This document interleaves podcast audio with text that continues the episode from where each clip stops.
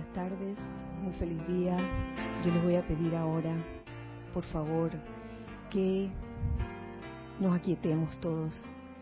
Antes de comenzar esta actividad, les voy a pedir que saquen de sus mundos, de sus vehículos, todo aquello que les pueda causar algún tipo de estrés. Saquen de su cuerpo físico todo aquello que les esté agobiando físicamente, aflojen todo su cuerpo físico, comenzando de su cabeza, su cuello, sus hombros, sus brazos, su tronco, sus piernas. Sientan en este aflojamiento la liviandad que permite el flujo natural y constante de la energía de la presencia yo soy a través de cada uno de ustedes. Ahora del cuerpo etérico saquen todas las memorias que causen aflicción o sufrimiento. De su cuerpo mental saquen todas las ideas preconcebidas, todos esos conceptos que hemos adquirido a través de las edades que limitan, que atan, sáquenlos y del cuerpo emocional saquemos también todo sentimiento discordante o inarmonioso. Y en su lugar vamos a llenar estos vehículos inferiores con la pura luz de Dios, la pura luz de Dios que nunca falla. Visualícense ustedes mismos envueltos en esa luz resplandeciente, victoriosa, prístina y pura, no dando cabida, no dando espacio para ni, ni, un grano de oscuridad. Solo hay luz en sus cuerpos, solo hay luz en sus mundos, en sus seres. Visualicen alrededor de ustedes un inmenso óvalo de luz blanca resplandeciente que gira rápidamente. Este, luz, este óvalo de luz blanca resplandeciente nos hace a todos invencibles, a toda creación humana, y no permite ni la entrada ni la salida de ninguna energía discordante o inarmoniosa. Y con este óvalo de luz blanca flameante alrededor de nosotros, alrededor del lugar donde nos encontramos, vamos a visualizar como una un gran rayo de luz proveniente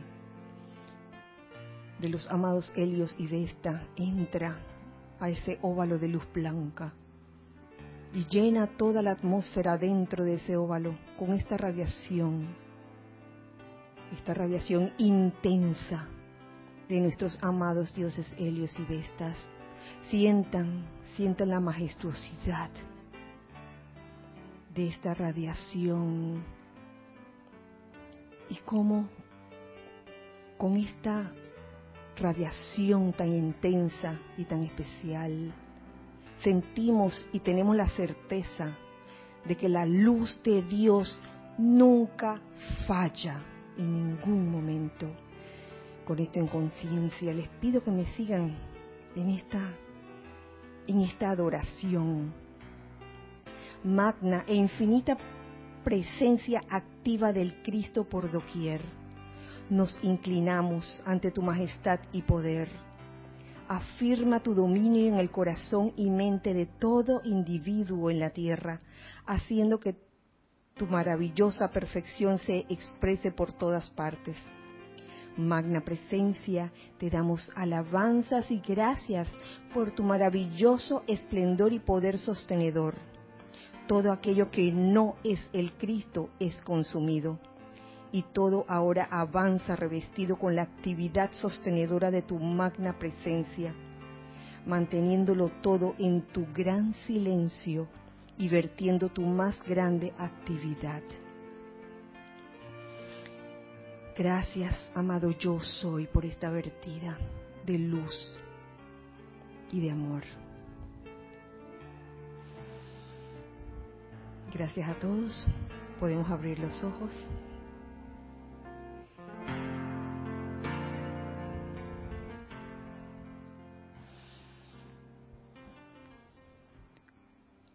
Nuevamente. Un feliz miércoles tengan todos ustedes. Hoy,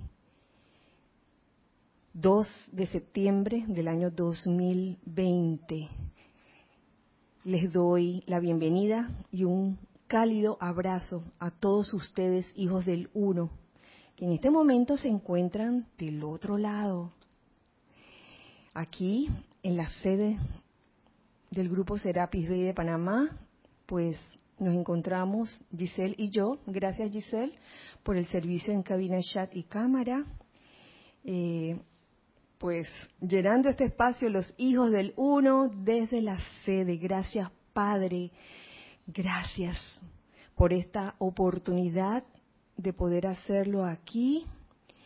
Igualmente, gracias por las veces que que lo hemos hecho en casa y por todos los hermanos hijos del uno que aún eh, tienen que seguir dando sus clases en casa porque la oportunidad se presenta para dar siempre lo mejor que uno puede según las circunstancias. Hoy, miércoles 2 de septiembre del año 2020, es un día muy especial, muy, muy especial, porque hoy se cumplen ocho años, ocho años de la partida de nuestro querido director, fundador Jorge Carrizo. Él fundó este grupo hace ya 31 años o 32, ya perdí la cuenta, 31, 32 años, sí. Y pues dejó este plano físico en el año 2012, un día como hoy, 2 de septiembre. De manera que hoy eh, dedico todo sentimiento de amor de parte de todos sus hijos del uno a los electrones de él, a los electrones de Jorge, porque como bien dijera César ayer también desde la sede, no es el estuche, es la gema, la gema. Obviamente, eh, eso que conocíamos de Jorge físicamente, eso ya no está, su cuerpo físico ya no existe, pero está allí, él está, sus electrones están vivos y doquiera que él se encuentre en este momento, eh, le envío toda la plenitud de amor que puede haber en el corazón, en mi corazón y en el corazón de todos los hijos del uno. Yo hablando aquí, siendo un poco atrevida, hablando en nombre de todos los hijos del uno y aprovechando también para dar las gracias a todos los hijos del uno que han quedado, que han sobrevivido estos ocho años. Gracias, hermanos. Gracias, hijos del uno, por perseverar, por la constancia de seguir cabalgando en este empeño de los maestros ascendidos. Muchas gracias por eso. Y antes de comenzar, quería saber si ya había alguien dado señales de vida. Giselle, por favor. Hola, eh, Flor Narciso desde Cabo Rojo, Puerto Rico. Consuelo Barrera desde Nueva York. Cristian González del Patio. Patio. Elma Santana, también del patio, Juan Carlos Plaza, desde Bogotá, Colombia, Angélica de Chillán, Chile, eh, Lorena Sánchez, también del patio, Rolando Bani, desde Valparaíso, Chile, Mario Pinzón, desde el patio también, Mili Urriola, desde Monagrillo. Panamá, Chitre, Herrera, Panamá. bueno, Monagrillo, Herrera, Panamá. Monagrillo. Mónica Insunza, desde Valparaíso, Chile. Edith Córdoba, desde el patio también. Señora Edith. La señora Edith. Paola Farías, desde Cancún. Paola. Alex Bay, desde San Michael, San Michaelito, del patio aquí a Alex Bay. eh, Iván Viruet, desde México, eh, de Guadalajara. Valentina de la Vega, de Ribeira, Galicia, España. Oscar Acuña, desde Cusco, Perú. Eh, Charity del SOC, De Miami. Miami, Florida.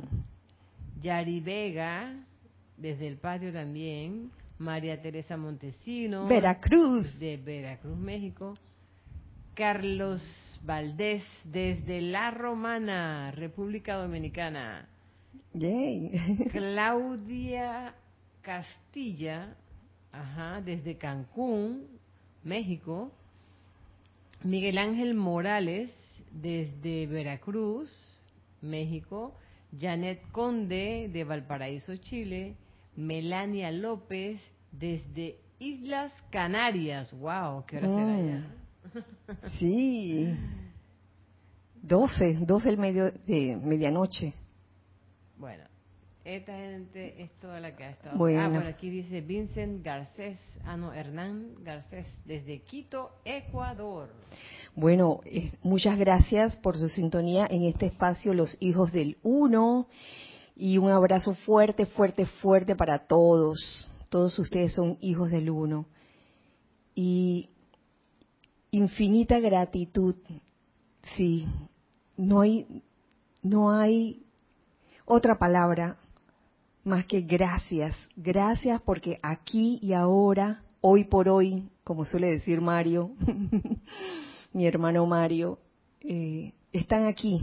Estamos los que estamos. Y gracias por eso. Eh, la clase de hoy, les cuento, era como la continuación de la clase pasada acerca de, del aquietamiento. Y lo es todavía. Pero antes de eso, y dependiendo, no sé si vaya a tomar unos minutos o algo más de eso, eh, quisiera en homenaje a, nuestro director fundador eh, hacer como un recorderis de algunos puntos que por lo menos a mí se me, se me vienen a la conciencia y si alguno de ustedes, hijos del uno, eh, recuerda alguna otra cosa, pues compártanla con nosotros también. Una de las primeras cosas que eh, recuerdo de Jorge, incluso, cuidado que desde antes que él fundara el grupo, es que él era eh, conductor de un programa de radio de música jazz. Y recuerdo que en ese programa de radio había una frase que él decía siempre, y era esta, no hay peor temor que el miedo al miedo mismo. ¿Tú te acuerdas de esa? No hay peor temor que el miedo al miedo mismo. Y esto tiene, para mí tiene un gran significado, y yo sé que para Jorge lo tuvo, porque una de las primeras publicaciones que Jorge tradujo fue esta, el libro, el libro de Emanuel, que a pesar de que no es de la enseñanza de los maestros ascendidos, eh, pues su contenido dice mucho y el tema primordial es el tema de, del miedo, cómo realmente uno eliminar el miedo en nuestras vidas. Y un ejemplo, por lo menos que, que yo aprendí de Jorge, fue esa valentía, esa osadía para hacerle frente a todas las situaciones que aunque uno no va a ser mentiroso tampoco, uno a lo mejor te guardaba algo de miedo ante situaciones bien, drásticas, uno como que se armaba de valor y, y, y ese, eso fue, era lo que yo veía en Jorge. Porque él me lo decía, él, él podía estar, uy, un momento dado con cierto nivel de frículo, como le decimos aquí, a, ese miedo tan especial que pasa como un frío por la columna vertebral. Y a pesar de, esa sensación de frículo, él eh, enfrentaba la situación. Y yo creo que mucho de esto eh, lo aprendió de esta, esta primera publicación que él tradujo, el libro de Manuel. Dentro del libro de Manuel hay un capítulo que habla causalmente de, del miedo. y me gusta y, quiero compartirlo con ustedes. Dice, el miedo atestigua la desconfianza en el amor eterno. El miedo nos está diciendo algo.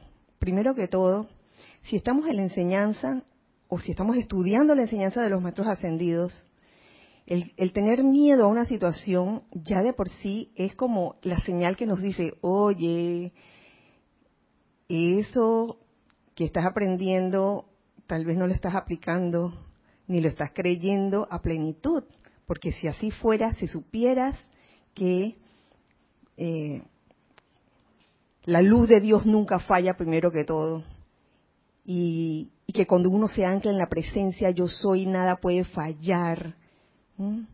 Si uno creyera 100% con certeza eso, no nos daría miedo nada. Entonces, eso no, nos dice, nos está diciendo en ese momento, hoy todavía no estás en esa plenitud, no tienes la certeza 100% de que es esto que, que nos están enseñando los maestros ascendidos es así. Entonces, eso nos indica, oye, decídete primero, primero que todo, decídete qué es lo que quiero hacer en mi vida. Quiero realmente eh, hacerme uno con la enseñanza de los maestros ascendidos, con la presencia yo soy, que una vez que uno se ancla en esa presencia, nada puede fallar, nada te puede hacer daño. O quiero seguir teniendo miedo. Entonces nos sigue diciendo aquí, y se los comparto también, es la incredulidad en ustedes mismos. Eso es el miedo. O sea, una de las cosas que también aprendí de Jorge es a creer en uno mismo. A veces uno como que tiene esa parte de uno que llamamos la personalidad, como que la tenemos así con, la estima como bien baja por el piso. No es que uno se deba volver egocéntrico ni, ni eh, irse al narcisismo de creer que uno como personalidad es la divina pomada.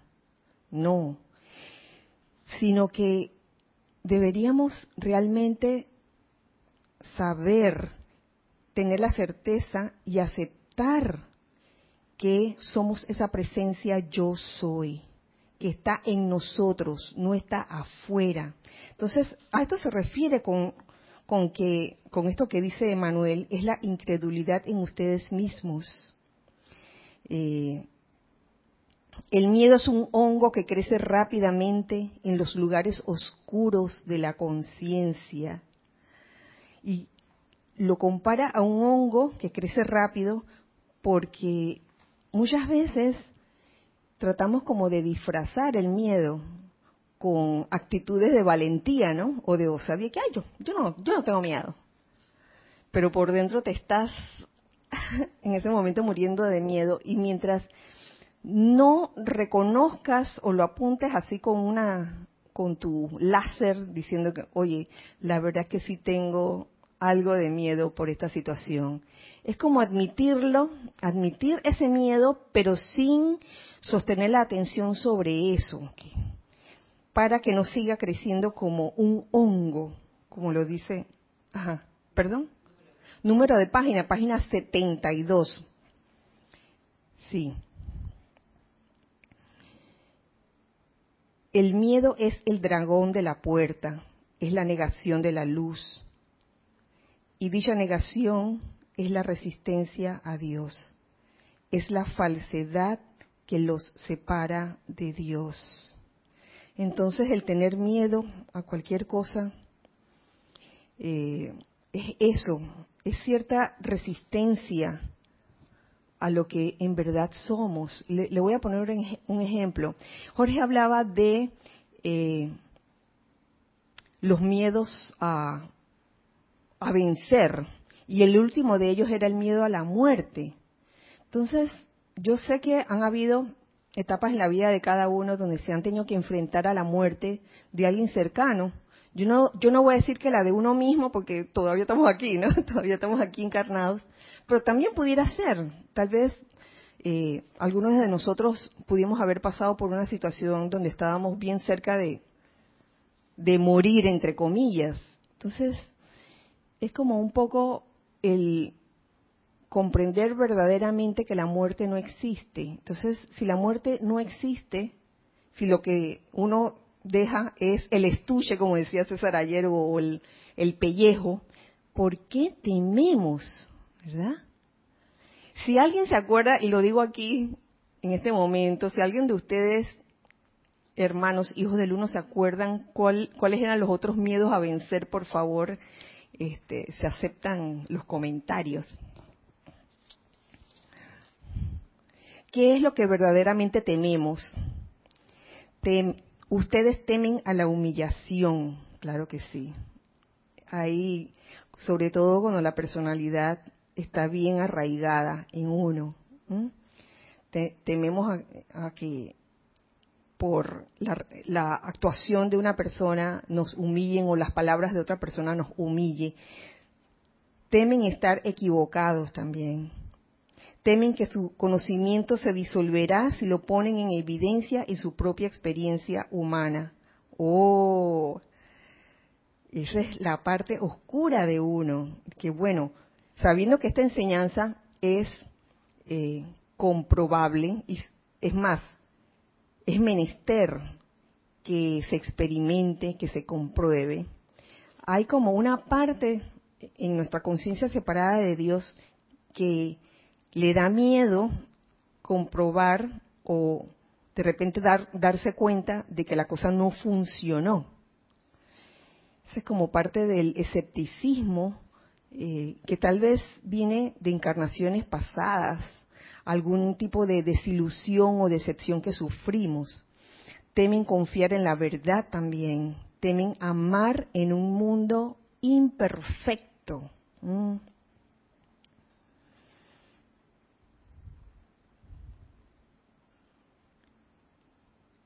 Ustedes podrán mitigar el miedo mediante la oración, claro, las invocaciones, los decretos, mediante la meditación, eso también ayuda, mediante el pensar claramente. Todos esos son elementos que pueden ayudar a mitigar el miedo. Traten de aceptar sus áreas de ignorancia y renuencia, así como los padres aceptan la sinrazón del niño. No escapemos ante lo que tememos.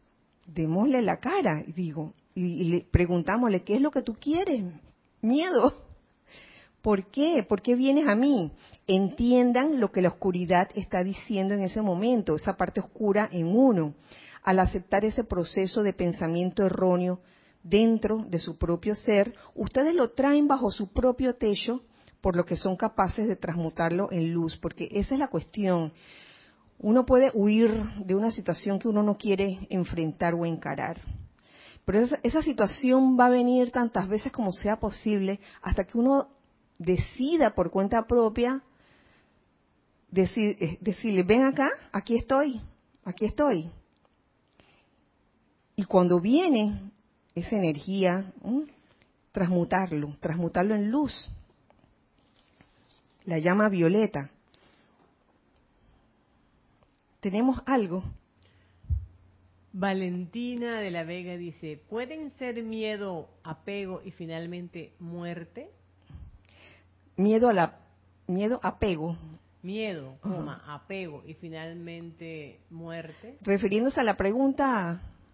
Supongo.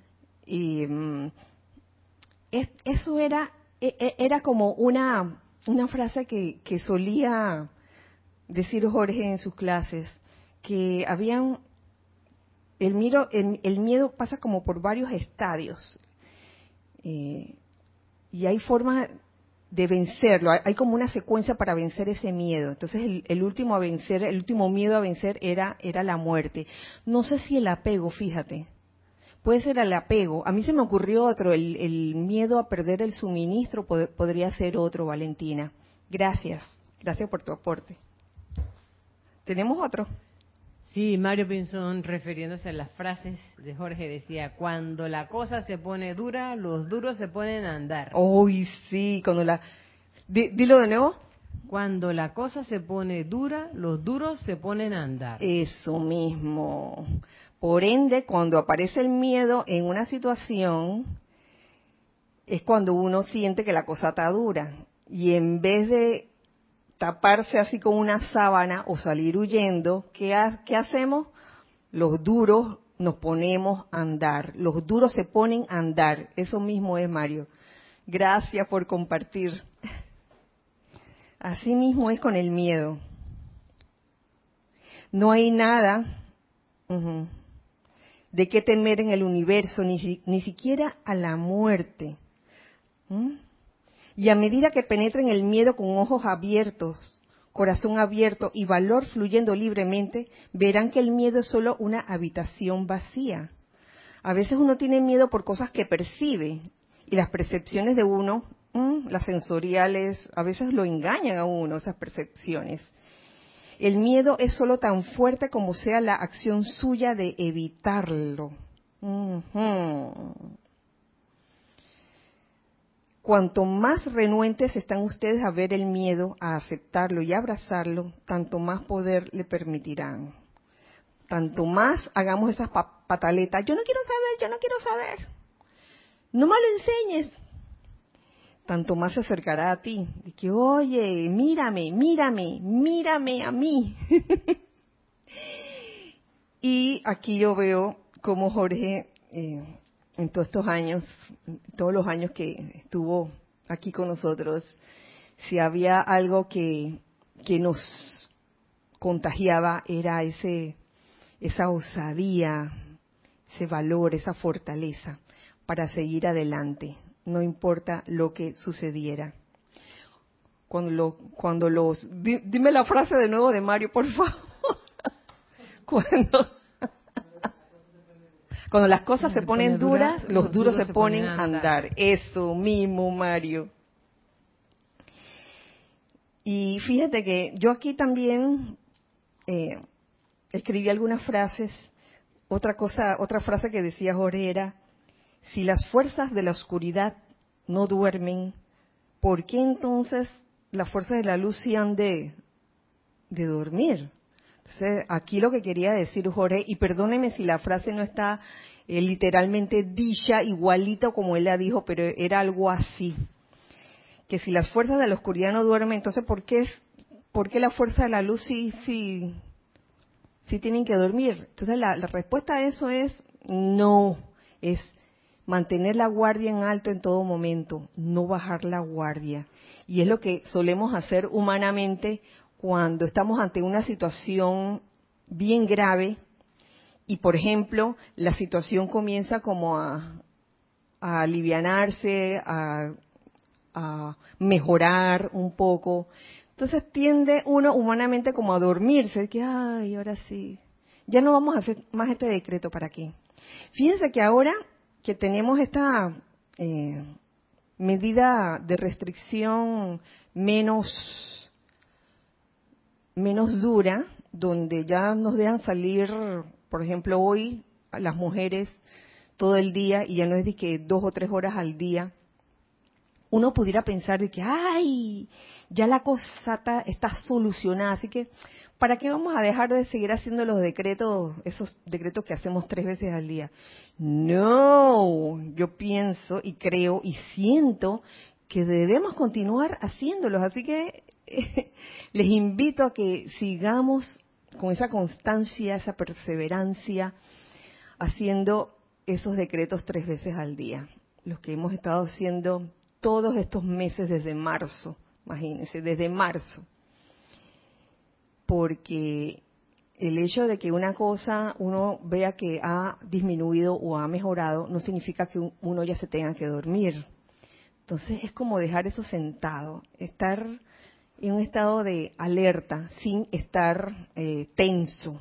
Estado de alerta sin estar tenso. Ay, había una frase que me gustaba mucho también. Y dice así, si te sientes bien, ¿por qué te vas? Y si te sientes mal, ¿por qué te quedas? y esto en base a que en todos estos años como grupo eh, hubo muchos hermanos que que se sentían a gusto, pero que se, que se iban por alguna razón. Por ejemplo, eh, se sentían a gusto aquí, pero estaban tan llenos de apariencia de problemas que decían de que, ay, yo no quiero contaminar al grupo con mis problemas o con mi estado depresivo de este momento, no quiero que me vean así. Y eso denotaba pues un, algo de orgullo personal, que no quiero que me vean así débil. O sea, yo quiero que cuando me vean, me vean siempre fuerte, siempre optimista. Y la cosa no es así, porque parte, y siento yo que es la base de, este grupo, es la honestidad, es la pureza, es de mostrarnos tal cual somos. Es lo importante. Si, si hay un momento en que te sientes débil por alguna situación, aunque tengas muchos años en la enseñanza, oye, eso no es pecado. Eso no es pecado. Y incluso este, le decía yo a, a, hoy que, bueno, el día de hoy, que yo sabía que era el aniversario, el aniversario, yo me decía a mí misma, hoy voy a estar en paz, voy a estar tranquila, voy a estar... Y sí, y fíjate que sí lo estuve hasta que me llamó Teresa. Teresa es la hija del medio de, Jorge y Teresa es eh, un ser muy especial, es un ser altamente emocional. Y entonces el solo hecho de que, de que me llamara y escucharle la voz, ya a mí como que yo siento o percibo la parte emocional, emocional en ella y no puedo mentir, se, me hizo un nudo en la garganta cuando estaba hablando con ella hoy, recordando pues los, los, el aniversario pues de su papá. Así que digo, son momentos que uno vive y uno no tiene por qué hacerse el fuerte. Todo esto viene a que han habido situaciones en que las personas se han ido no porque se sientan mal, sino porque les da miedo mostrar su debilidad y, de eso no se trata. ¿Tenemos algo? Ajá.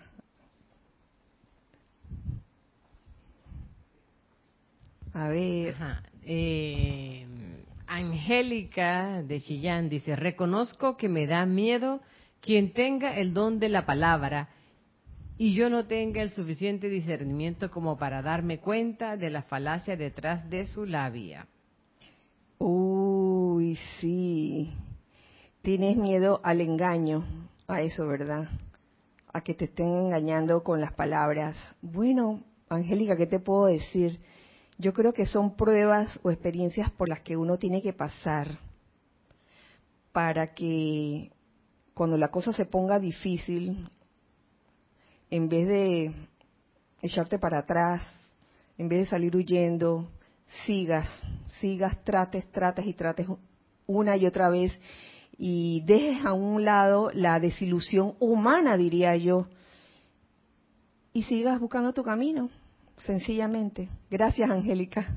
Consuelo Barrera dice bendiciones para todos. Hola, Consuelo, bendiciones para ti también. Kira, yo vencí el miedo a las alturas. Lo vencí gracias a Jorge cuando fuimos al Cristo de los Andes y hasta me bajé del vehículo para quitar las piedras del camino.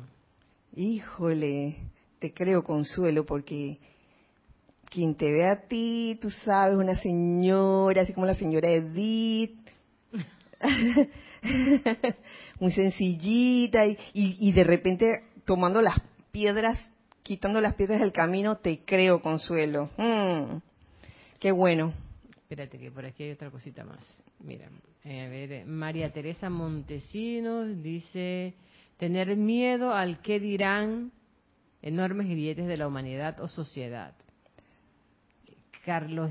Sí, sí, espérate, déjame hacer una. Sí, este, miedo al que dirán es como lo que mencioné hace un rato, tememos a la humillación, sobre todo, e, eso es, y quizás son, son esas situaciones que se le presentan a uno para ver cómo uno reacciona. Y yo te aseguro que una vez que uno se da cuenta de que, oye, de verdad que tengo miedo al que dirán, de ahora en adelante no voy a temer al que dirán simplemente. Entonces, las decisiones de uno mm, o el discernimiento en, acción harán que tú sepas distinguir cuándo es una respuesta de tu Santo Cristo propio y cuándo es una respuesta de la personalidad. La personalidad no, no quiere ser humillada, no, no, no quiere. Eh, el Santo Cristo no le importa, eh, no le importan esas cosas. Eh, Teníamos otro, Giselle, por favor. Carlos Valdés dice, hay tres grandes miedos en los seres humanos, que son miedo a la vida, miedo a la muerte y el más grande miedo es el miedo a ser rechazados, según Carlos. Bueno, según Carlos, sí, son, son diferentes gradaciones de miedo. Miedo a la vida, miedo a vivir, Carlos, imagínate, miedo a vivir. Yo comprendo lo que estás diciendo, porque uno diría de que, oye, pero miedo a la muerte, ok, pero miedo a la vida. Y es que a veces, sobre todo, ahí yo me atrevo, me, me atrevo a decir que eso puede suceder sobre todo en la época de adolescencia, porque yo lo llegué a sentir, el miedo a vivir, porque en esa etapa de, de, mi vida, la adolescencia, yo me preguntaba, oye, pero ¿qué voy a hacer? ¿Qué me espera? ¿De dónde vengo? ¿Hacia dónde voy? Entonces surgen como estas crisis, crisis de identidad, crisis de, de existencialismo en las que uno se pregunta, porque estoy aquí. Así que entiendo eso, ese miedo a la vida y miedo a ser rechazado. Bueno, eso varía en cada persona según las experiencias que haya tenido cada quien. Hay, yo sé que hay personas que no tienen arraigado ese tipo de miedo, miedo a ser rechazado, pero hay otras que sí. Eso está casado con lo que decía Manuel, temen a ser humillados.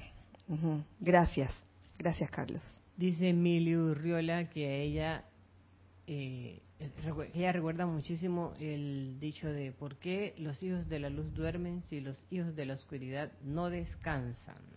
Ajá, ajá, eso mismo. Oye, gracias Mili, lo, lo reformulaste. ¿Por qué los hijos de la luz, luz, duermen? Ajá, ¿por qué los hijos de la luz duermen si los hijos de, la oscuridad no descansan? No descansan, eso mismo. Y eso es como un recorderis de no dormirnos pensando que las cosas están eh, ya solucionadas. Dice María Teresa Montesinos que otra de sus frases era, déjame ver tu rastro. Eso, María Teresa. ¿Y sabes qué? Eso, eso se, se aplicaba a esas situaciones donde eh, el estudiante decía mucho, ¿no? Hablaba mucho o, o, o era un, quizás, este, era muy hábil con la palabra, ¿Mm? se sabía la lección de pies a cabeza, la memorizaba, pero el rastro no se le veía, no se le veía eh, lo que lo que estaba diciendo, si lo estaba aplicando realmente en su vida. Y eso, pues, es, pasa, eso ocurre, le ocurre a muchos estudiantes. Dice María Teresa que también decía, el que me ve a mí, ve al Padre. Uy, esa también la tenía, esa también la tenía. El que me ve a mí, ve al Padre. Y era una pregunta que le Una hacía, pregunta, sí, era una pregunta que le hacía a algunos estudiantes. El que te ve a ti, ve al Padre. A ver, dime, el que te ve a ti, ve al Padre. Y era como que la persona, eh, hacer caer en la cuenta a esa persona de que si lo que estaba manifestando en ese momento era, pues, eh, la cristidad, o era simplemente la personalidad tratando de hacer de las suyas, porque también la personalidad se las ingenia, la personalidad en cada quien para hacer de las suyas y hacer ver como que, oh, santo yo o santa yo. Gracias. Eh, una pregunta María de. Iván Viruet. Dice, ¿el miedo es energía residual no transmutada? Uy, energía residual no transmutada. Defi- definitivamente que es una energía no transmutada y es una energía destructiva. ¿De dónde viene el miedo? Viene de la conciencia separada. el miedo no viene del Santo Cristo propio. Es una creación humana. Por tanto, es ilusión. ¿Mm? Gracias, Iván. Oscar Acuña dice, miedo al fracaso familiar, laboral, etcétera. Eso, miedo al fracaso, a no hacer las cosas bien, ese es uno de, de las facetas del miedo. Alicia Ruiz dice, recuerdo cuando decía, soy tan bueno. El soy tan bueno, soy tan buena. Él decía eh, eso, no que soy tan bueno, sino como referencia a cuando la gente decía, ah, es que yo soy tan bueno. Sí, sí, eso, eso entraba como en el, en el contexto de, de, de una persona que se autoalababa quizás. Es que yo soy tan buena, pero mm. tan buena que yo no sé por qué me pasan todas estas cosas. Yo soy tan buena. Oye, yo a todo el mundo que me pide en la calle, yo le doy. Yo hago mis oraciones todos los días, mi aplicación diaria, rezo tres veces al día. Yo soy tan buena. Y mira, mira todo lo que me pasa. Ese, sería como el contexto. Gracias, Alicia. Dice Michael Rojas, desde Costa Rica, eh, ¿qué le recomendarías a un joven que anda así con esas crisis juveniles? Esas crisis juveniles. Oh, ¿Qué te podría decir yo? Yo pienso que la experiencia en cada joven va a depender de su del entorno en que ha crecido, su entorno familiar sobre todo. Yo te podría decir, oye, no estaría de más, no estaría de más que a esos jóvenes se les diera, se les hiciera llegar de alguna forma la enseñanza, la enseñanza del yo soy, que en verdad es una enseñanza que se puede aplicar a jóvenes también, adolescentes. De hecho, conozco, conozco varios estudiantes que son jóvenes, que son adolescentes, pero también depende de, ay, ¿cómo te explico? Hay, hay jóvenes que uno conoce y uno tiene conversaciones con esos jóvenes y tú das cuenta de que son almas viejas cuando te digo almas viejas es que tú le hablas de esta enseñanza y te lo toma como lo más natural del mundo. Entonces yo sé que hay formas de llegar. De hecho, es algo que hemos, hemos tratado de hacer en las ferias del libro, con, con juegos que le gustan a los jóvenes, como ruleta y eso, ¿verdad? ruleta, premios, donde se dan de, de una manera muy sutil, no tan, no tan impositiva, no impositiva, la enseñanza y uno puede realmente darle eso a esos jóvenes. Y otra cosa que ayuda mucho es todas esos, esas invocaciones eh, que se dan y que están relacionadas con el tema de la juventud. Eso, eso podría ayudarlos. Gracias. ¿Tenemos algo más? Sí, Mario Pinzón dice, Vibremos con el jazz en Estéreo Azul, en el programa de radio. Ah, sí, así se llamaba el programa, el programa Vibremos con el jazz. Jazz. Uy, espérate. Angélica dice, con asador, sin asador, con reloj, sin reloj, queriendo decir que no hay excusas.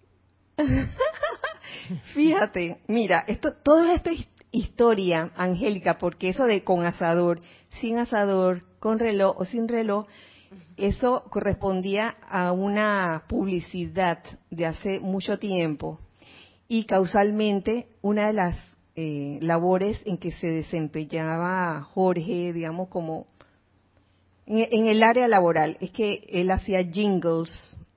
¿ah? Jingles son como tonadas o cancioncitas, canciones cortas que se hacen como un medio publicitario para anunciar cualquier producto.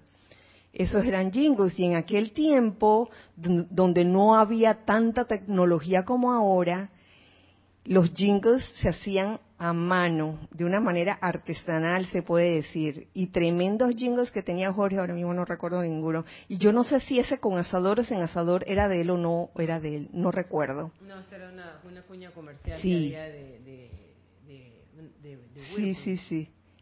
Y eh,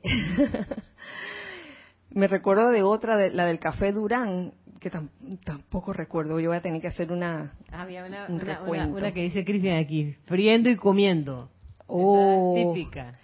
friendo y comiendo. Las cosas se hacen friendo y comiendo. Porque ¿qué pasa cuando tú fríes algo y lo dejas allí de que, ay, me lo voy a comer después? O sea, las cosas son para allá. No son de que para dentro de dos días ni para dentro de una semana. Son friendo y comiendo. El pobre Cristian dice, me la decía bastante. Dice, ni idea porque, irónicamente, por supuesto. Ni idea por qué, Cristian. Friendo y comiendo. Es decir, se te presenta la oportunidad, tómala. No di que, ay, llegó este anuncio, voy a pensarlo, a ver si lo tomo o no lo tomo. Mira, llegó eh, este producto, esta oferta, unos aros allí, este bueno, déjame pensarlo, de aquí a un mes te digo para ver, de aquí a un mes ya no hay, Ah, sí, cómo no. friendo y comiendo. Exactamente, las cosas se compran cuando están cuando se puede. Oye, Mira, Exactamente. dice Elizabeth Alcaíno aquí. ¿Quién? Elizabeth Alcaíno. Ah, a ver, Elizabeth. Que, que- que recuerda cuando Jorge decía, ¿qué es lo que tú quieres? Esa también la tenía apuntada, Elizabeth. ¿Qué es lo que tú quieres? Esa era la pregunta básica y que sirvió como la pregunta que iniciaba una conferencia. ¿Qué es lo que tú quieres? Y con esa pregunta, yo sé que muchas, muchas personas se quedaron así, como que nunca se habían preguntado en sus vidas qué es lo que realmente querían. ¿Ustedes se imaginan pasar tantos años de su vida viviéndola así, dejándose llevar por la corriente, por lo que todo el mundo hace, yo también lo hago, sin verdaderamente preguntarse qué es lo que yo realmente quiero. Entonces, esta es una pregunta mm, clave, clave, porque una vez que tú tienes la respuesta, ya puedes seguir adelante friendo y comiendo en todo momento con la certeza de que vas para un lado, no a la, no así de que a la deriva cuando no sabes cuando no sabes qué es lo que quieres. Entonces es muy importante determinar qué es lo que yo quiero, qué es lo que tú quieres.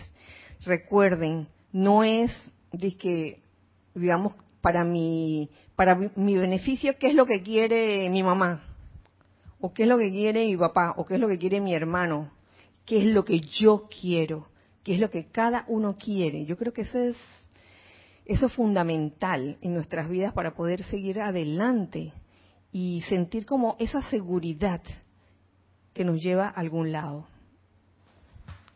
¿Tenemos más por ahí? Si tienes una pregunta de Lourdes Galarza. Bueno, es que entró un montón de gente nueva. Ah, dale, dale, qué bueno. Dice Lourdes, ¿cómo ayudar a alguien que tiene miedo a las cucarachas o lagartos? Lourdes. Lourdes. Tú puedes guiar, llevar a un caballo, lo puedes llevar al río, pero no puedes obligar a que ese caballo tome del agua de ese río si ese caballo tiene sed. Tú lo puedes ayudar hasta cierto punto, pero la pregunta es dos puntos. ¿Quiere él dejarse ayudar realmente? Porque a lo mejor él quiere seguir con su miedo a qué? A los lagartos. A los lagartos y a las cucarachas. Bueno, yo todavía le tengo miedo a los lagartos. Yo también, pero yo también. Yo le tengo miedo, pero más que a los lagartos, porque los lagartos no son animales que veo todo el tiempo. Le tengo miedo a los sapos. Yo lo, lo, lo admito y no es que me enorgullezca de ello, simplemente que estoy trabajando en ello. Y precisamente hoy, cuando estaba pensando en el miedo, y en el origen del miedo y miedo a las distintas cosas, yo me decía a mí misma, caramba, la próxima vez que vea un sapo, en vez de gritar y saltar como una loca, lo que voy a hacer es que lo voy a mirar de frente y le voy a decir, hola sapito, ¿cómo estás? ¿Qué me quieres enseñar? Entonces, te voy a decir, Lourdes, eso depende de cada persona. Tú no puedes obligar a la otra persona a que no sienta miedo. Pero si esa persona se te acerca y te pide ayuda, lo primero que debes decirle a esa persona es que ninguna parte de Dios puede hacerle daño a otra. Y que lo repita una y otra vez, que se le grabe en su conciencia. Ninguna parte de Dios puede hacerle daño a otra realmente. Cuando lleguemos realmente a, ese estado en que creemos que ninguna parte de Dios puede hacerle daño, a otra, entonces cuidado que hasta quedará jugando con el lagarto como hizo el maestro ascendido Jesús cuando era niño. Voy con tres seguidas aquí. A ver. Dice Mercedes Pérez que decía los relojitos de Ana Julia o, de otra persona cuando alguien estaba tratando de entender algo. Oh, sí, los relojitos, los famosos relojitos de Ana Julia, de estar como perdido, en perdido en el espacio. Eso significaba los relojitos de Ana Julia. Consuelo Barrera dice, recuerdo, no te vistas, dice, no te vistas, que, no, vas. no te vistas, que no vas. Ajá. Y la otra es, ¿qué queda? ¿Qué queda? el que queda es un cuento largo. Y ancho. Y ancho. ¿Tú no te acuerdas de, de, ese cuento? El que queda, ¿qué queda. El, el profesor, era el eh, eh, profesor. era, no, era el, un primo de, de, Jorge que se dormía en sus van en, en la clase de cierto profesor y entonces como que esa materia él, no daba bola el muchacho. Y entonces como que al final le decía, ¿qué queda? ¿Qué queda? Te, ah, eh, pasará el otro año y estarás en la misma banca. Algo así era, no no tengo el cuento literalmente, pero algo así. Y el ni te vistas que no vas. Dice, dice Cristian que venía de que, ah, claro. ¿Qué? Ya me acordé. A ver, a ver, a ver. Cristian acaba de decir, como yo no hablo arameo, ¿qué queda? La cosa era de que... ¡Ay, verdad! También. cosa o yo hablo arameo? Y como yo no hablo arameo, ¿qué queda? ¿Qué queda? Algo así era. Uy, ya estoy cambiando la historia. Gracias por la aclaración. Pero esa de la banca, de, del primo que se dormía, también existía esa esa anécdota de que se dormía en las clases y el profesor le, le dijo algo como que el otro año el, muchacho iba a amanecer en la misma banca. Ajá, sí. Este, ya te veré aquí el Ajá. en la misma banca. Y, ahí sí podríamos aplicar lo que decía Consuelo, ni te vistas que no vas. Eh, Marta Silvio dice aquí, Dios les bendice, quiere un comentario de la chica Monte Adentro, como me decía. Y hablando por teléfono con él me decía, chica, vente para acá, que quiero ver el brillo de tus ojos. Ay, espérate, que aquí hay una, hay una pregunta. Eh, espera, me para atrás. A ver. Ah, no. Bueno, esas, e, esa, e, esas eran más bien intimidades, ahí yo no me meto. Sí, esa además, no, sí, sí, sí, eso no era, eso no era una frase popular, así que Marta, déjate de eso, Marta. intimidades a estas, a estas, a estas alturas, chica. Oscar dice, para vencer el miedo, ¿se puede usar el tú no tienes poder en cualquier circunstancia?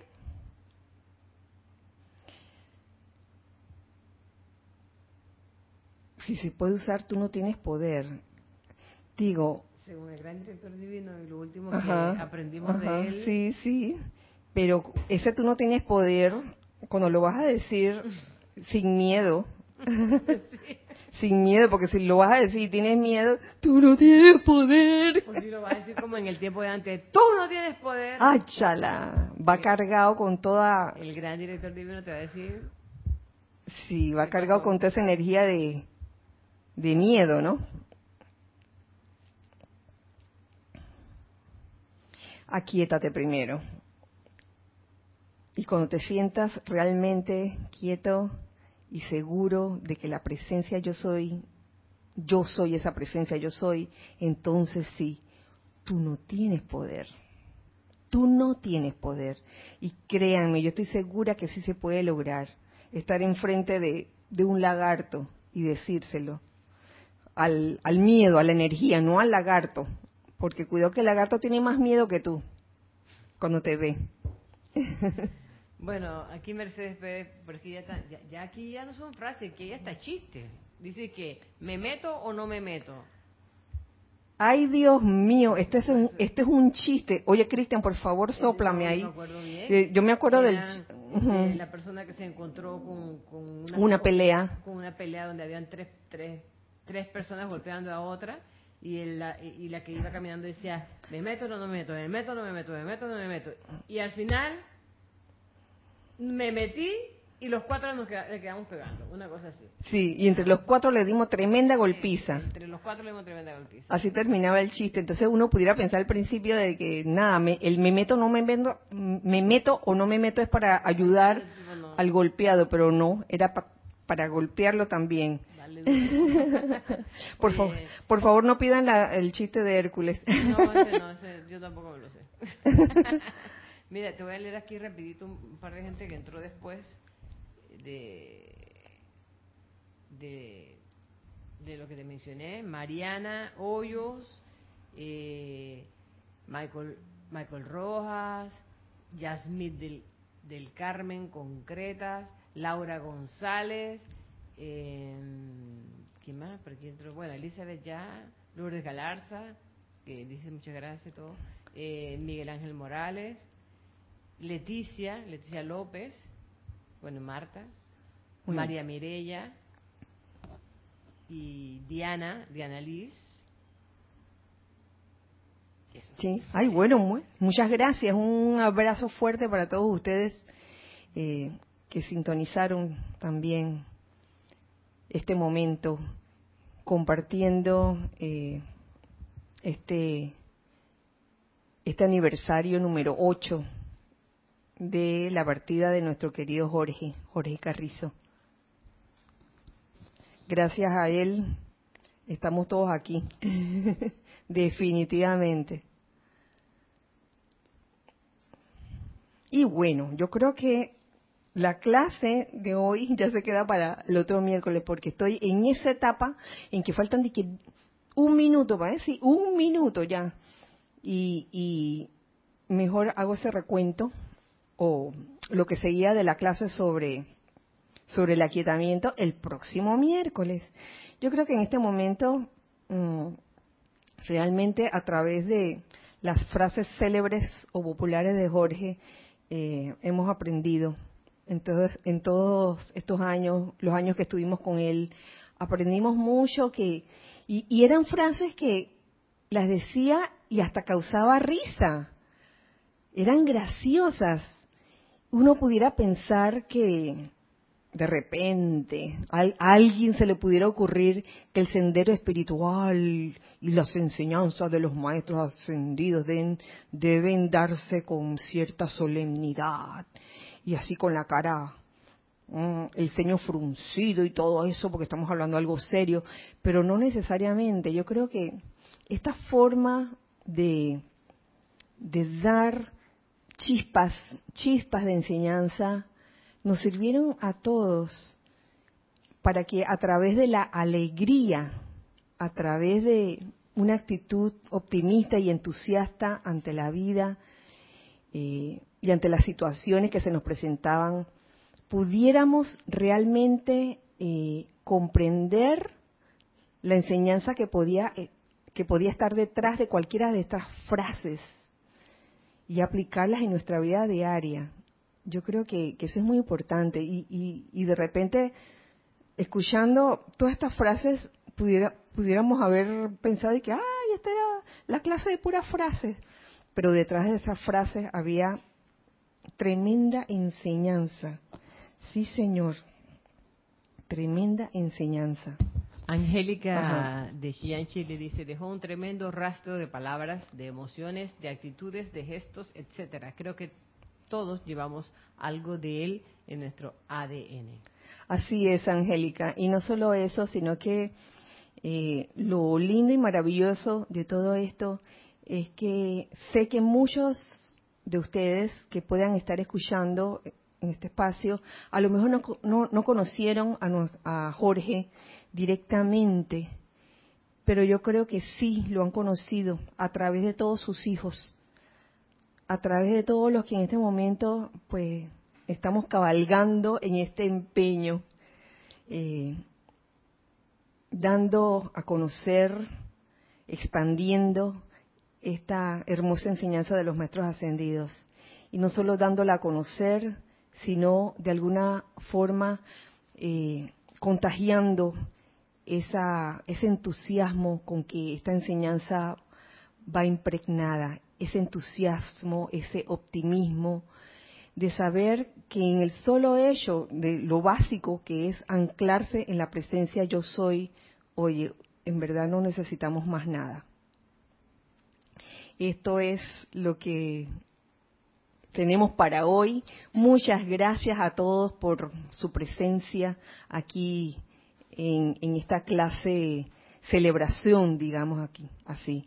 Nos vemos el próximo miércoles y aprovecho este momento para desear que la magna presencia yo soy, la única presencia yo soy, pero que habita en todos y cada uno de nosotros, y el maestro ascendido Serapis Bey, que es nuestro jerarca aquí en el grupo Serapis Bey, nos inunde a todos, nos permee a todos con esa radiación de la llama de la ascensión. Yo soy invocando la llama de la ascensión aquí y ahora para que permee los electrones de cada uno de nosotros, de cada uno de ustedes, los que en este momento están escuchando estas palabras. Y que esta radiación haga que cada uno de ustedes, que cada uno de nosotros exude toda, toda esa energía elevadora, optimista, feliz, esa alegría ascensional que nos llevará a todos hacia la liberación. Que así sea y así es. Muchas gracias, nos vemos el próximo miércoles y recuerden siempre que somos uno para todos y todos para uno. Gracias, Dios les bendice.